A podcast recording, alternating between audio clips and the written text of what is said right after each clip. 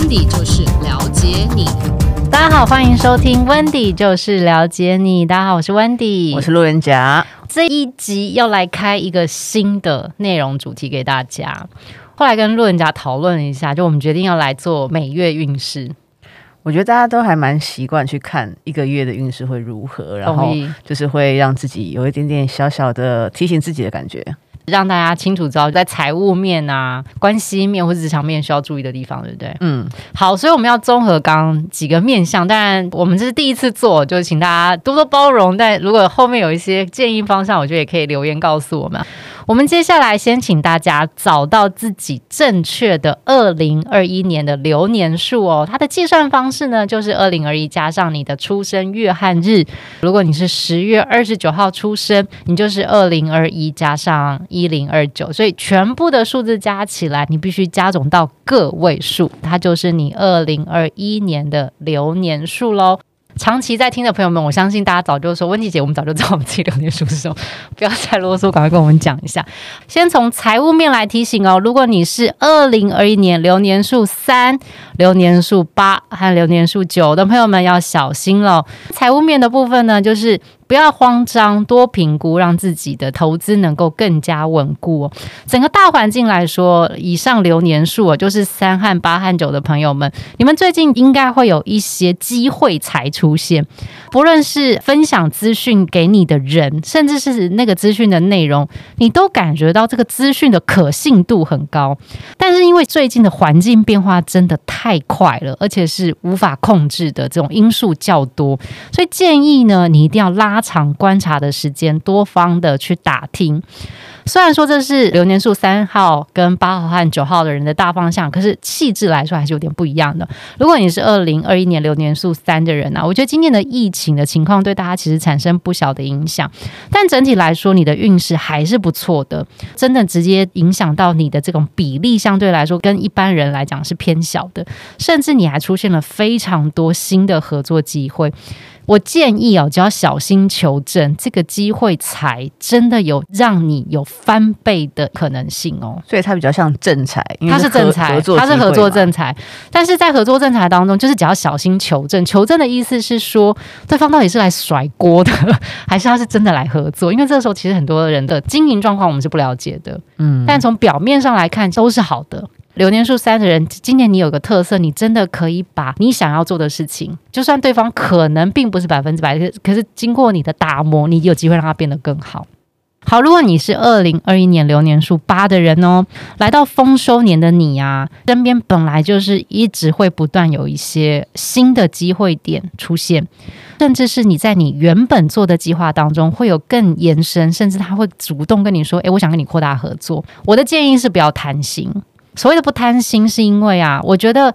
不要去接触一些你不熟悉或是不太懂的领域，所以我们要先讲哦，这些延伸是有一些方向的，广度和深度你自己要想清楚。我个人会建议是往深度去谈，而不是往广度去谈。谈广度不是不行，而是说你一定自己本身在那个技术能力上是有的，你不能全部挂在别人身上，这就是有点危险。因为有的时候你反而会因为你的不够专业，接了一个我烫手山芋这件事情，所以这是二零二年流年八的人。要提醒的，不要贪心哦，真的不要贪心。那如果你是二零二一年流年数九的朋友们。就代表其实是休息年嘛，休息不代表你不能够有投资或合作的机会。我们一再的跟大家分享，就你一定要经过很严密的风险分析，还有就是合作人的人品，你一定要确认再确认，最后加上这个产品其实是有好的发展性哦。如果以上三你你都觉得很合适，那你你就去谈，谈的时候再来看，因为其实也快接近下半年了。我觉得真的谈完到要开始，其实也快接近明年了，所以我觉得这个时间点差不多了，可以了。因为你今年最怕。怕就是遇到那种人品不好但说话技巧超好的坏人，这种就很辛苦。他太会讲话了，所以他把一些事实没有讲出来，包装能力太强了，应该是这样讲。所以就是请大家务必要小心。所以这三个数字的人其实会有不错的财运或者干嘛机会，都是跟正正财有关，都是比较没有那种中的乐透啊，然后兑奖成功的那种偏少。希望大家努力啦，好不好？我觉得努力正财这件事比较好一点。偏财班，我七月份再想一想，看有没有跟大家分享这一块好了。感情面上要注意的，生命流年数的朋友，如果你是二零二一年流年数一、流年数二和流年数七的朋友们，接下来要认真听喽。越糟糕的时候啊，其实是越能够看清楚对方的真心，还有你自己的真心。为什么这样讲？因为感情其实是双向的。然后在这个月啊，你很容易出现就自行脑补的那种爱情画面。有时候你会误会了，这是你对爱情的需要，就你会觉得哦，对，他爱我，我也爱他，我们两个本来就应该在一起。有的时候你可能会误会对方的意思，就要提醒，如果你是二零二一年流年数一的朋友们。不要把你在外面受的气带回来家里，发在另外一半的身上。其实你的辛苦啊，他们都是知道的，但是他们就是不知道怎么帮你。有的时候你会觉得说，他们安静，让你能够好好的休息，反而会被你贴上漠不关心的这种标签。那如果又会一直问说怎么样啊？那是发生什么事啊？你可能会有一种想法是啊，我讲你是听得懂哦，你会又觉得人家越帮越忙，做教育的一个人 就压力大嘛。但是他是把在外面承受的压力带回来家里。开始就说了，拜托不要把脾气发在家人的身上。那我建议啦，你就把公司分开啦，真的避免的家人成为你情绪炮灰，得不偿失，真的得不偿失。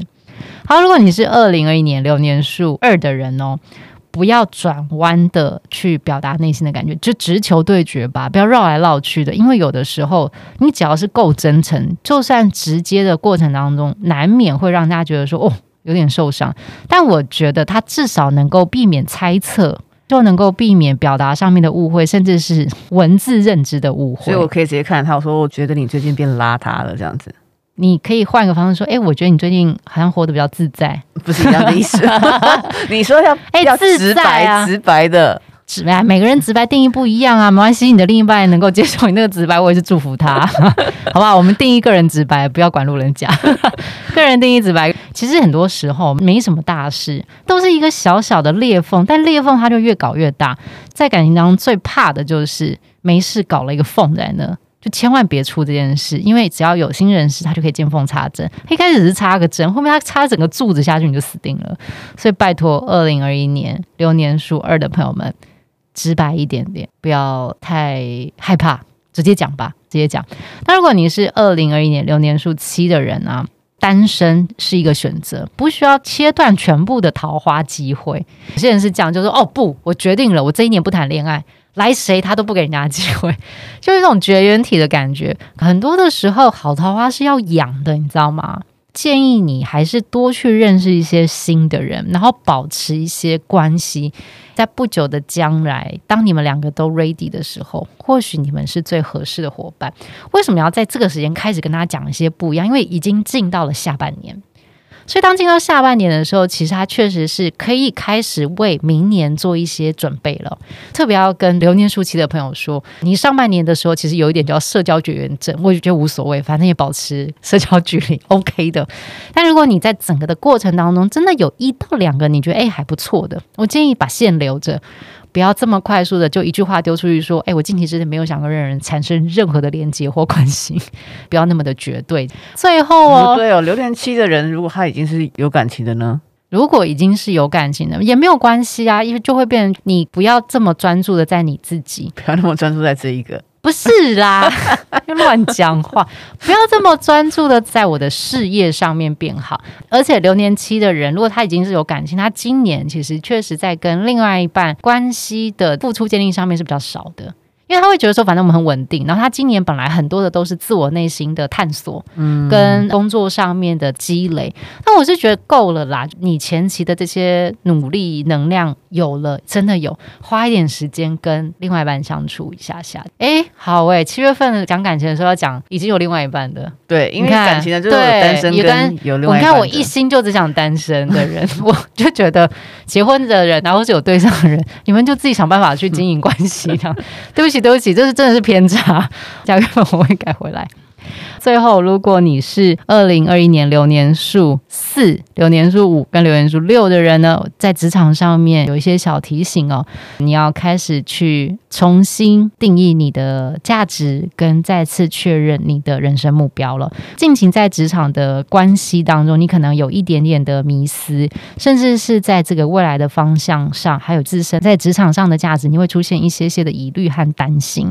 如果说你是二零二一年流年四的人，要跟你提醒的是，不要陷入别人的情绪和别人的感觉里面哦。虽然职场上是一个很残酷、用成果来论英雄的环境，但我觉得反而来说，这个才是一个公平的舞台，因为实力证明一切，而不是情绪啊，或者是关系证明一切。所以你不要被你身边的人影响你，这个影响有时候会直接让你对于你的主管，甚至是你所服务的公司的那种想法，可能有时候会出现一百八十度的改变。你会觉得说，这个人好烂哦，这公司制度好差，我我怎么会在这边帮这种人服务啊？但我觉得不要。太快的就立马站队，或者是跟别人用同一个鼻孔出气，因为有的时候你会不小心，在你没有控制好自己的情绪和话语之前，你反而变成了别人手中的那把刀，这其实是一个很危险的事情。所以建议你还是可以聆听哦，但我觉得不要发表太尖锐的意见，或是比较危险的意见。这样子你在一个还是有参与且聆听的状态下，但没有太过激动的言语表达的时候，你才有机会远离有心人士对你的陷害。这样了解。最后两个喽，如果你是二零二一年流年数五的朋友呢？嗯，你要重新确认你的人生价值，在职场当中，到底成为一个什么样成功的人，对你来说是快乐的，才符合你的人生目标。这人生目标有很多，有些人就说我一定要发挥我的专长啊，有些人说哦，我一定要让我的长才在一个什么样环境下被谁认可了才可以哦。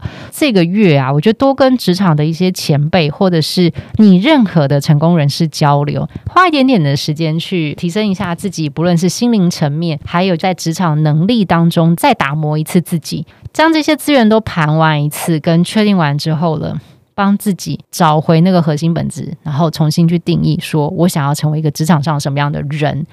我觉得下半年是一个蛮重要的改变机会，所以提醒留言数五的朋友，不要陷入了，或者是穿上了别人的鞋子。如果它是一个不符合你的尺寸的。或者是说走长远走久了之后，你才发现说天哪，好痛哦！所以我建议就是要思考一下这件事情。就你自己是谁，找一双合脚的鞋是比较重要的，不要羡慕别人的鞋子。最后啦，如果你是二零二一年流年数六的人呢，要先跟你说声辛苦啦。在整个大环境出现这么多不确定的状态，甚至是这个不确定还伴随了很多不公平的情况发生哦，要先跟你说，再忍耐一下下，真的。今年一定要忍耐，说话前呢，麻烦先思考一下三秒，因为呢，这能够让你的情绪凌驾在理智之上。因为今年 EQ 考验这件事情是你一个很重要的人生课题哦。那今年就是低调练功，累积能量。只要你能够低调，但持续去增进专业技能，你就已经找到保护自己的最佳方式了。了解。好，以上呢就是我们的新单元哦，每月运势，希望大家会喜欢。那如果大家想要知道更多，比如说啊，我每个月应该注意哪些事情，比如说像刚路人讲的，哎，你讲感情的时候忘了讲有对象的话，你可以留言，或者是在脸书搜寻温蒂姐，或者 IG 搜寻温蒂 Sister，都能够私讯给我们，我们在未来的节目都会一一帮大家解答。那我们下个月七月运势见。